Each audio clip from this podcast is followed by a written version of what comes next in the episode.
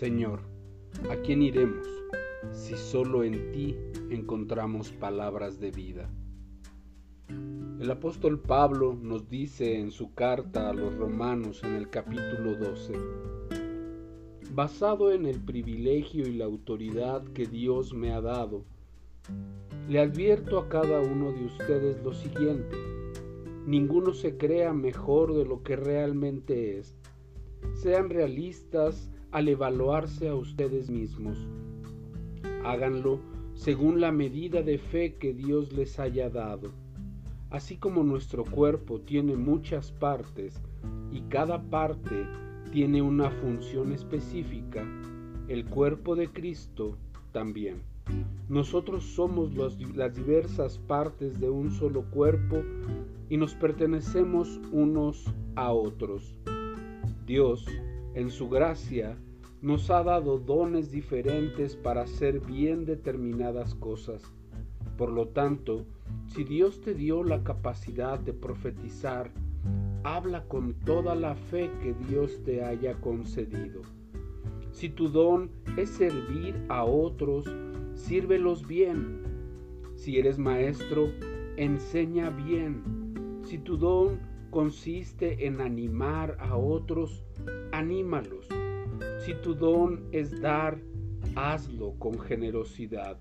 Si Dios te ha dado la capacidad de liderar, toma la responsabilidad en serio. Y si tienes el don de mostrar bondad a otros, hazlo con gusto.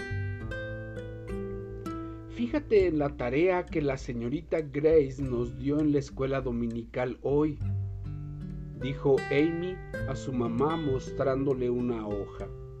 De pronto, su hermanita Megan, de cuatro años de edad, entró corriendo al cuarto. Mamá, esa flor lastimó mi dedo. Con suavidad, la madre quitó la espina del dedo de Megan, le limpió la sangre y le dio un beso. Con una sonrisa, Megan salió de aquella habitación. La madre se volvió a la hoja de papel que Amy le había dado. Debes encontrar una necesidad y suplirla. Debes encontrar una herida y sanarla, leyó ella. Es una muy buena tarea. Claro, se quejó Amy, pero yo, tan, yo no soy doctora. ¿Cómo puedo sanar a alguien? Les explicó la señorita Grace que hay tres clases diferentes de heridas, preguntó la mamá. Amy asintió con la cabeza. Además de las heridas físicas, hay heridas mentales y heridas espirituales. Pero, ¿qué puedo hacer yo si tan solo soy una niña? Sé que los padres de Karen se han separado y sé que el hermano mayor de Juan está en la cárcel por vender drogas. El padre de Mandy no tiene trabajo, así que ella nunca tiene dinero para las actividades extras de la escuela. Pero yo no puedo sanar las heridas de ellos. La madre sonrió.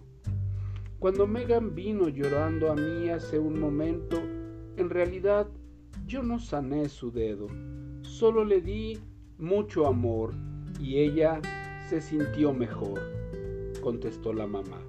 Tal vez no puedas resolver los problemas de las personas, pero las puedes alentar y les puedes hablar de Jesús, que es quien realmente puede sanar sus heridas.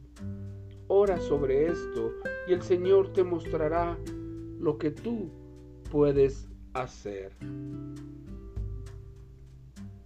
conoces a alguien que el día de hoy se siente herido o lastimado?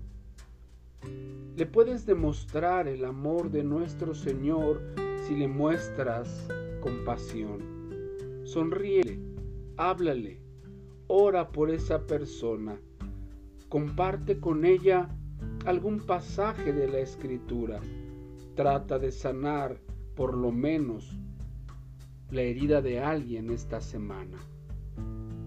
Recuerda, Dios es bueno.